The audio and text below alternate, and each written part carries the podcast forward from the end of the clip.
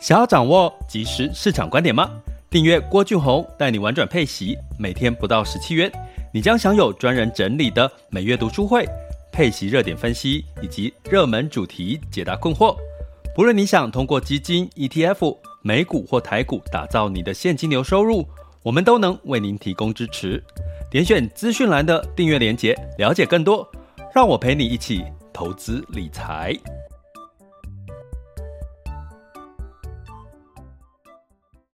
这里是完全配息笔记投资讲白话，一个从投资人角度带你一起掌握全球市场的脉动，分析配息标的、美股、台股、A 港股即时热点，陪伴你不再害怕市场涨跌的风险，一起稳健财富成长。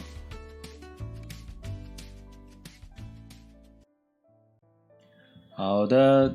在时间又来到了我们的中午的时间了哈，那大家吃饱呗？吃饱了没有哈？那今天呢，一样很轻松的陪伴各位来聊一聊，大概三十分钟的时间，目前的一些市场的看法跟一些机会哈，或者是风险。那今天可能要跟各位提的比较是机会哈，有什么样的？接下来再进入到新的一个话题。呃，我们会有什么样一个市场的机会哈？那什么叫新的话题呢？也就是说，大家已经很确定，经过我们一路上提了好几次的这个美国升息跟减少购债嘛。那接下来呢，这个减少购债估计就是在年底要开始了哈。那所以这件事情已经确定了，所以市场的焦点又会往未来看，还接下来要看什么？所以呢，我们。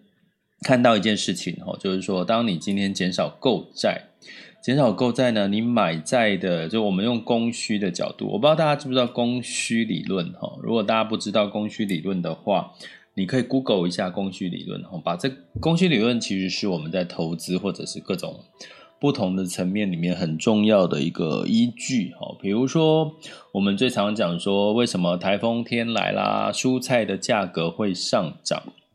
那就是因为要买菜的人没有减少，可是呢，蔬菜的供给减少了，所以蔬菜的价格就往上走，哦，这就是一种供需理论的概念。那同样的呢，减少购债呢，基本上就我买债的人减少了。那这个美债如果供给量没有变，哈，甚至供给量增加，所以是不是就会带造来这个美美国十年期公债就是价格就会往下走，那往下走，价格往下走的话，那它的值利率就往上。好，为什么？因为你你的公式就是利率去除以这个你的这个那配息配息去除以你的净值，哈，就是你的殖利率。所以当你的这个净值往下走，你的殖利率当然就会往上，哈。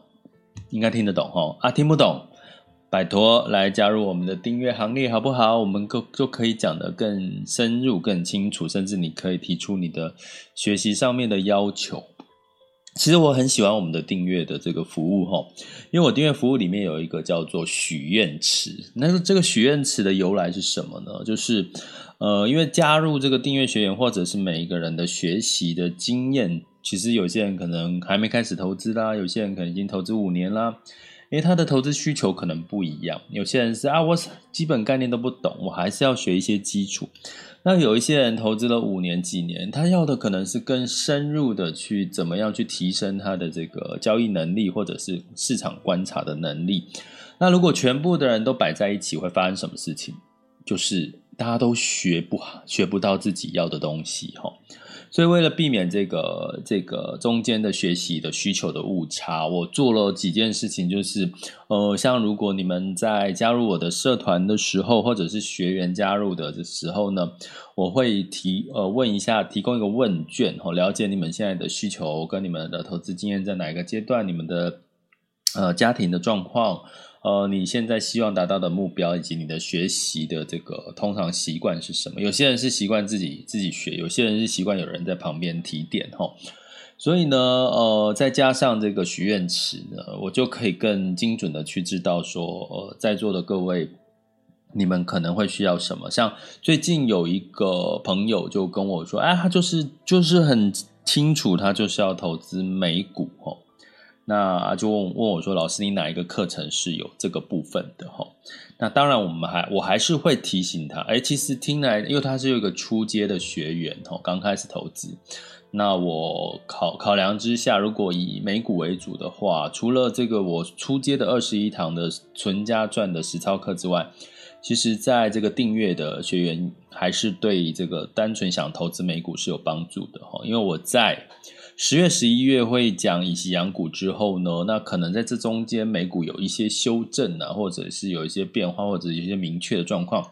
接下来呢，可能十一、十二月就开始又要把焦点放在美股了哈。这是我其实是看市场的节奏去安排这个学习的课程。所以呢，对于这个你想学习美股的，大概在十一、十二月的时候就会学到了，就是比较。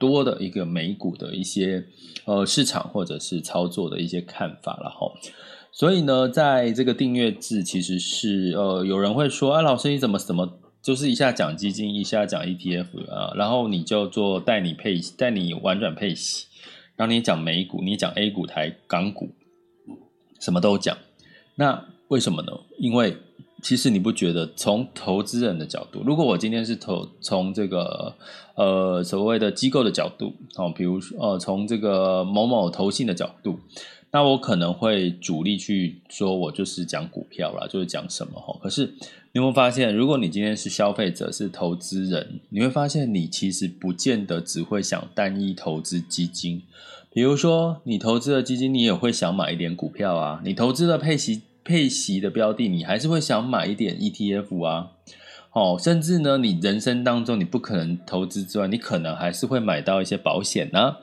对不对？所以其实我们是从整体的全比较面的一个整整面性的来看说，如果我们在人生不同的阶段，哦，你现在是单身家庭即将退休，你会面临到什么样子的一个投资理财的需求？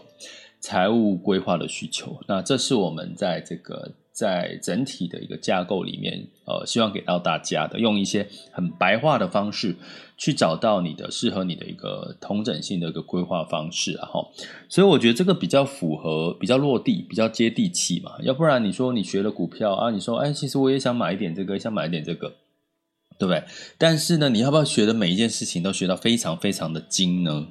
那你当然只要只要挑，如果你要精的话，你可能就只要挑一个你自己觉得诶很有兴趣，就学起来不会想睡觉的那个那个类型哦。比如说是股票，如果你学股票你不会想睡觉，诶学基金你你觉得很有趣，那你就挑一个专精的。可是其他的你还是要稍微懂一点嘛，因为毕竟你的我们的人生阶段不可能只有，比如说我们讲讲数字货币呀，讲比特币。那你会不会想要投资一点？当然有可能，对不对？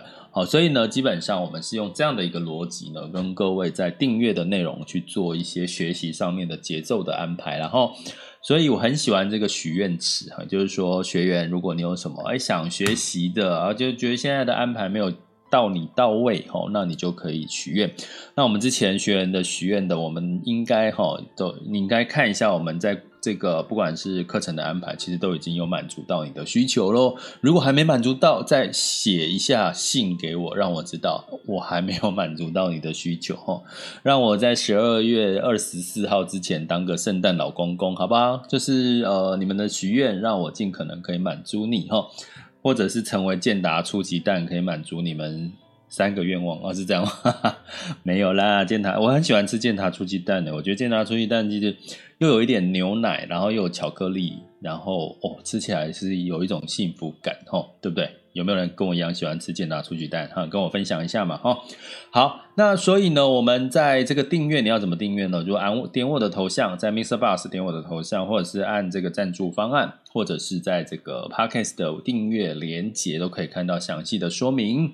那另外呢，我们的这个中午十二点的直播，在 Mr. Bus 的直播间之外，我们也在这个我的郭俊宏带你玩转配息的粉专哈，也同时同步直播了哈。但是应该粉专的直播比较没有人在留言哦，或所以基本上我们我现在主要是看着这个 Mr. Box 的 APP 为主哈。好，那我们今天的主题呢，要聊这个十年期美债殖利率。果然呢，如我昨天讲的呢，它就一路从一点二、一点三、一点四五，现在是一点五了哈，一路一一点五 percent 哈。往上走，那是代表了什么意义呢？那这个过程当中，为什么我们看到金融股哦？我们我们现在讲的就纯粹以讲美股为主了哈。美股的金融股呢受益了，然后诶，科技股反而修正了。所以呢，其实，在第四季呢，你说你要看只看指数呢，你可能得不到太多的好处哈。你可能适度的要选产业了哈，或者是选股的能力哈。那到底要看什么重点哦？这就是我们今天要跟各位分享的。那第二个阶段，我们就是这个，今天是九月二十八日，教师节，大家教师节快乐！诶，有没有人要祝我教师节快乐的？哈哈，今天九二八嘛，教师节嘛，所以就是九二八的这个全球市场盘势哈。等一下的轻松聊，然后第三个阶段就大家可以分享交流的时间喽。好，马上进入到我们今天的这个主题哈。十年期美债殖利率为什么往上升呢？我刚刚已经讲过了嘛，因为减少购债嘛。呃，第二个原因是，其实是十年期十年后的事情哦，它代表是一个比较长期的一个对长期是长期的景气的看法哈。所以每十年期美债殖利率往上走，其实代表景气是好的，也代表另外一件事情就是通膨要往上了哈。所以呢，记不记得在之前一阵子呢，联准会说了，这个通膨呢是假性通膨，是短期通膨吼，大家不要害怕。可是呢，大家如果有在我们的这个 VIP 学员群里面，也跟各位提醒了哈，我这边提醒，不管你从航运的运输成本，不管你从这个物价的上涨，不管你从最近油价的这个也是表现也是一路往上走吼，你都会看到的一件事情就是。啊，都在涨啦！你怎么可能物价通膨没有往上走？还有另外一个是什么房产嘛？我上次有一集也讲过，美国的房产也是一路往上走哦，而且是健康的往上走。那这些居民还是有能力去买房的哦，在美国居民。所以这些的因素情况下，长期的通膨已经某种程度是可以慢慢被预期了。所以呢，你势必要用什么去压抑通膨？就是升息，也就是说，你今天物价变贵了，那你放在银行的钱其实就变薄了。所以你这个其实升息哦，银行的利率往上走，其实是帮助我们把这个这个我们的这个购买力哦往上提升。那银行升息呢，对谁有利？当然，最直接就金融股啦，尤其是有这个，哎，其实我之前也有一集有提过啦，哎，我发现我讲好多事咯。其实金融股里面，如果以台股来讲，就是所谓的金控类股，就是所谓包含里面有保险业的这个。这个金融业哈，相对来讲收益最大，因为大家知道呢，其实在这个保险业，其实都是什么收了大家的保费，然后定了一个预定利率，然后呢，如果预定利率往上走，其实对保险业是比较比较轻松，可以高于这个预定利率的获利嘛，哈，就是说他给你这个部分的这个设定的这个，比如说现在预定利率保险是一点二五趴左右的话，那如果它利率往上走，多的是谁的？不会是你的，就是保险业赚走了哦。那他们跑拿钱去干嘛？拿钱去买房啊，做什么各各类的投资哈。所以升息这个条件也包含什么？其实如果保险业把一部分的资金拿去买所谓的美债，美债的殖利率升值了，那代表它的这个这个收益也会提高嘛。所以对金升息来讲，对金融业其实某种程度是一个呃是利多。好利多，所以我们来看一下这个美国的这个最近的银行类股的一个表现哈。呃，标题是这样哈，媒体的标题是联准会升息之路近了，美银行股呢大涨，创二十年的表现哈。那根据因为这个目前已经升到一点五了哈，所以美国的这个我讲几家，比如说美国银行哈，代号是 BAC，它周一是上涨了二点六六。高盛是上涨二点二九，摩根大通上涨了二点四二，摩根斯坦利是上涨二点一三。好，那所以呢，相对来讲呢，基本上呢，大概的涨幅哈，其中的半数哦，金融银行类股呢，都上四天上涨了十个 percent。所以呢，这是指单纯指美股哦，我现在讲的都是美股哈，所以你就可以从这边可以呃得到这个逻辑哈，金融股受惠哈，那。接下来我们可能要预期是，那到底十年期美债殖利率从一点五还会不会再往上升？呃，目前一点五还不是最高了哦。那估计哦，现在有一些机构或者是专家估计是在一点六、一点七都还算是合理的一个状况哈。那呃，如果到什么呃，预估明年会到什么样子的殖利率，可能会到二哦，二零二二年有到两个 percent 哈。那所以呢，在这个持续还在开刚开始的时候哈，所以我们常讲在听这个郭老师的 podcast，其实是希望给大家一些比较未来性的一些资讯，不要给一些比较落后性的资讯。当然，银行股已经涨了，我觉得。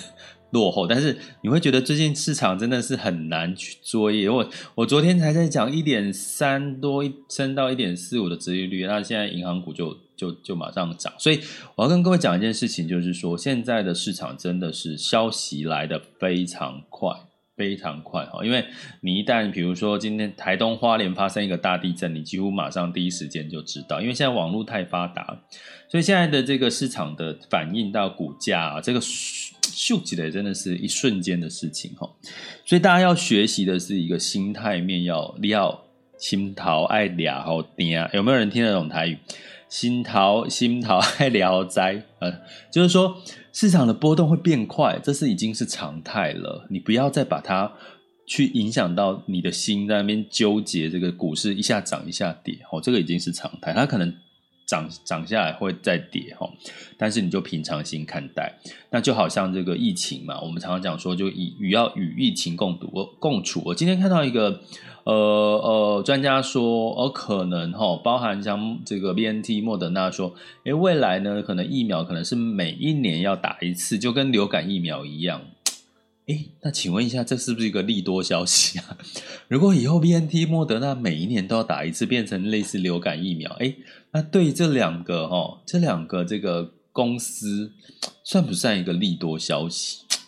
大家来思考一下，好不好？其实有时候投资很好玩哈，你会从一些新闻资讯你就看出，诶诶别人可能你可能会比别人多看出一些，诶这是不是一个机会？那你可能就比别人怎么样？跑在前面起跑点哦，很有趣。我觉得投资是一件很有趣的事情哦。好，然后讲到这件事情，我又想到我小时候抓周，小时候抓周的事。我下一集再讲好了，因为这一集怕浪费太多时间。好，所以呢，基本上这个美股呢，基本上就是银行股呢涨的表现都不错。好，已经跟各位提喽。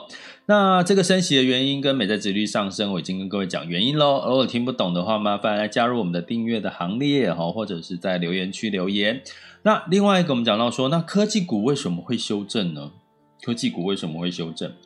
那其实原因也是，你想想看嘛。其实我也讲过了哈，就是美债是一个对我们一般投资人定义是一个叫无风险的一个投资工具，也就是说，美国政府不会倒。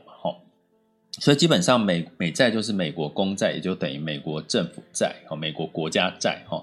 那所以呢，基本上它不会倒，所以它今天不会倒。如果我刚刚讲说预期未来美债殖利率十年期有涨到两个 percent，也就是说你放在美债殖利率就有两个 percent，美债美国公债就给你两个 percent 的的的那个利率了，那你。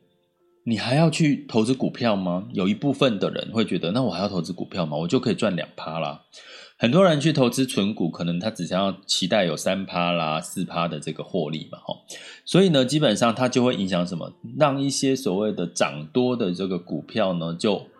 获利了结，回流到所谓的公债，尤其是像一些像这个退休基金啊，或者是险资哦，险资就是保险的资金哦，它就会把一部分所谓的曝险比较风险高的这些资金，就挪到所谓的这个呃十年期公债哈，因为它利殖利率变得比较吸引人哈。那什么类型的股票比较有这种状况？就是所谓的科技股，因为通常呢，科技股它的配息比较少，有些是甚美股的科技股呢，甚至没有在配息。但是呢，科技股大家也知道，这去年到今年一路也涨多哦。但是呢，涨多是因为它的估值高，或者是它具有一定的获利成长的潜力哈。所以并不是因为它配股利的关系。通常一般人买科技股不是为了要拿它的股利，通常会想要拿它的股利，通常都是所谓的传产或者是金融类股，对不对？这个大家应该理解吧？所以呢，基本上同为什么科技股的影响会比较大，修正就是因为美债殖利率往上走，那。对于没有配股利的科技股又涨多了，又的它就容易受到影响，敏感度会比较高，所以科技股就修正。可是接下来我们要讲的是，我们讲说我们看的是未来嘛？那请问一下在座的各位，那未来会是在科技股的部分会是持续的往上，还是说接下来呢是应该会继续修正，是一个短多长空还是短空长多？吼，那我们用怎么去看待？我们讲第四季要看的是什么？第四季要看的就是所谓的。在呃，如果假设今天的美债殖利率哈是两个 percent 哦，假设预期二零二二年哦，现在一点四五，然后一点五了哈，然后一点六、一点七，假设到二两个 percent，那什么样的股票会比较吸引人，会持续的有这个吸引人的这个条件？也就是说，它的这个盈余成长，盈余成长哦，哦，它的 EPS 啦，盈余成长哈，能够高于两个 percent。基本上呢，我讲的是二零二二年哈，预期在第四季甚至二零二二年，它的营收成长还可以高于两个 percent，那基本上呢，它就怎么样？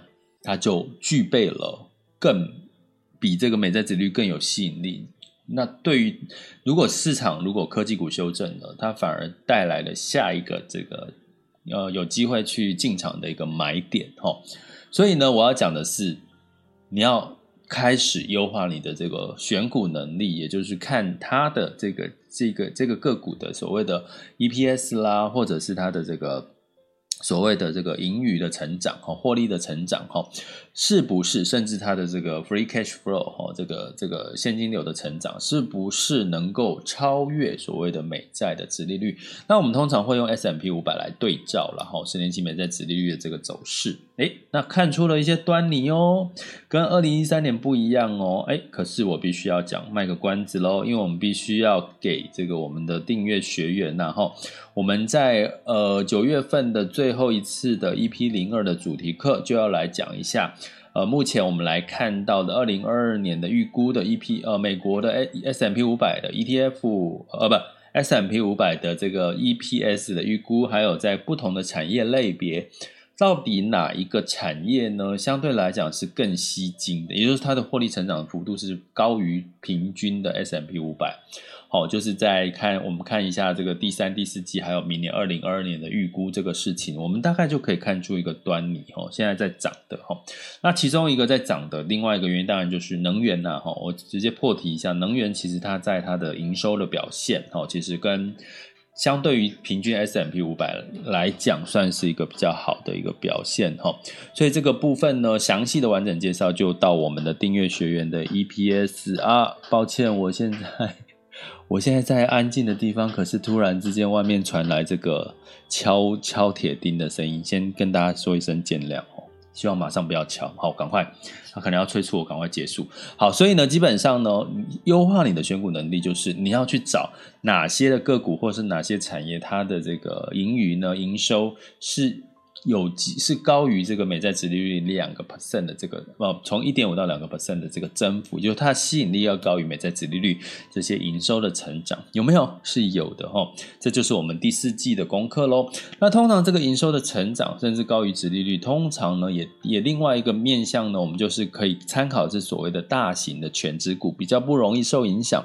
中小型的类股呢，比较容易哈，因为它是在成长的阶段哈，它它可能它的关键可能在营它的营业收入，可能不在于它的获利成长率哈，所以它营收可能创新高，可是它的营这个获利哈，可能不见得是高的，所以通常在这个殖利率往上走的时候，比较有利的是所谓的大型全值股。那大型全值股又跟什么样子类型的标的有关？如果你不喜欢、不会选股、不会选产业，那就来。学一下以息养股，把你的核心资产把一部分调到所谓的配息标的，因为它会配息给你，就代表它是一个。相对比较偏大型全值股哈，或者是它的获利条件相对不错哈。那这类的基金或者 ETF，所以呢，你们可大家可以，我们下礼拜三然后就开课了，就是这个找到七八以上的定存这样的一个课程。我们分十月跟十一月上下两集，要完整的教你从基础到这个以息养股的这个完整怎么去做，成为一个以息养股达人的一个。一个课程哈，那麻烦呢，课程内容也点选我的头像，按下赞助方案，或者是这个我们的这个 podcast 的这个文字叙文字叙述里面的这个呃订阅连接哈，那就有这个课程，你可以单堂的报名这个课哈。那你也可以加入订阅学员，加入订阅学员就可以免费优先上这个找到奇葩定存的以息养股的全系列的课程。哈，好，所以呢。接下来大概呃就是这样哦，就是十年期美债殖率的上升已经是个呃明显明确看出来的现象了哈。那预估的这个上涨的幅度也跟各位讲了，谁受惠谁修正也跟各位讲了。那你接下来要怎么去做，就是第四季的做法也跟各位讲了。所以呢，接下来就看你怎么采取行动喽。好啦，接下来进入到二零二一年的九月二十八日全球市场盘势轻松聊。那么在九二八哦，周一哦，这个九二七的时候，美股呢基本上呢是这个小跌了哈。那原因就是刚刚讲，美国十年期美债殖利率突破到一点五，科技股承压，造成能源金融股领涨啊。道琼上涨了零点二一 percent，S M P 五百呢下跌了零点二八，纳斯达克下跌了零点五二。那美股呢相对来讲，其实中国很大的这个危机，大家还是在观望中哦。哈。那在欧股的部分呢，就是一样哈，科技类股小下跌了哈，所以就让让这个欧洲也蛮多银行跟能源类股，所以相对来讲涨幅呢就呃小涨，泛欧六百下跌了零点一九 percent，德法英分别上涨了零点二七、零点一九跟零点一七个百分点。那另外呢，在雅股的部分呢，其实，在昨天也是涨涨跌跌的哈。这个台湾加指数上涨零点三一 percent，好，那 A 股跟港股普遍上涨，日经是小跌了零点零三。那我们看一下现在的时间是十二点二十七分。那十二点二十七分，我们来看一下目前的这个最新的这个亚洲的这个股市的数据。目前台湾站指数是下跌了一百七十一点，来到一万七千一百四十二点，哈，又跌破了一万七千三了，哈。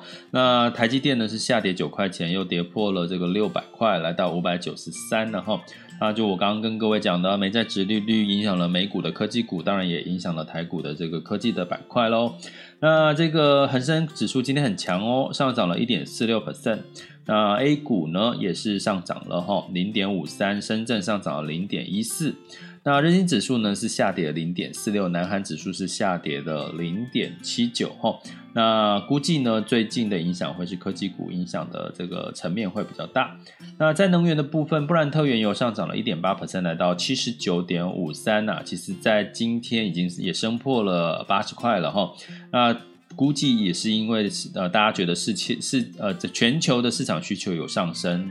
那另外呢，在金价的部分呢，是维持在一千七百五十二美元，然后没有涨，没有跌。那在美元指数呢，来到九十三点四二。那整体呢，估计呢，开始减少购债的预期已经比较明确了嘛。所以相对来讲，可能市场会关注到接下来的基础建设，而什么时候是通过这个预算准备要开始了哈。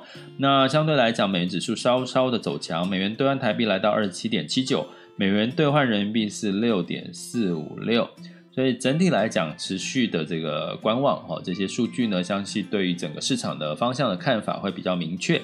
那观察一段时间的美债十年期殖利率，所以我可以跟各位直接说，接下来的观察重点就是十年期美债殖利率上升所带来的一些影响喽，提供给各位参考。好，接下来有任何想要分享、交流或提问的，就可以举手喽。现在马上就可以举手了哈。那在等待的过程当中呢，我还是要做一下。简单的说明哈，你可以就是加入我们的订阅方案嘛哈，就是看呃这在 Podcast 的这个呃文字叙述里面点选订阅连接。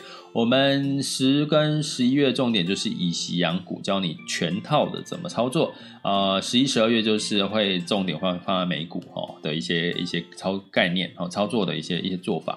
然后呢，呃，当然我们现在有一个巨亨买基金的这个 Hope Guy H O P G U Y 希望男孩的一个优惠码，你可以开户呢，可以省下额外的这个零手续费了哈。它现在很多零手续费了哈。那还有什么好康的要告诉大家呢？嗯，暂时没有。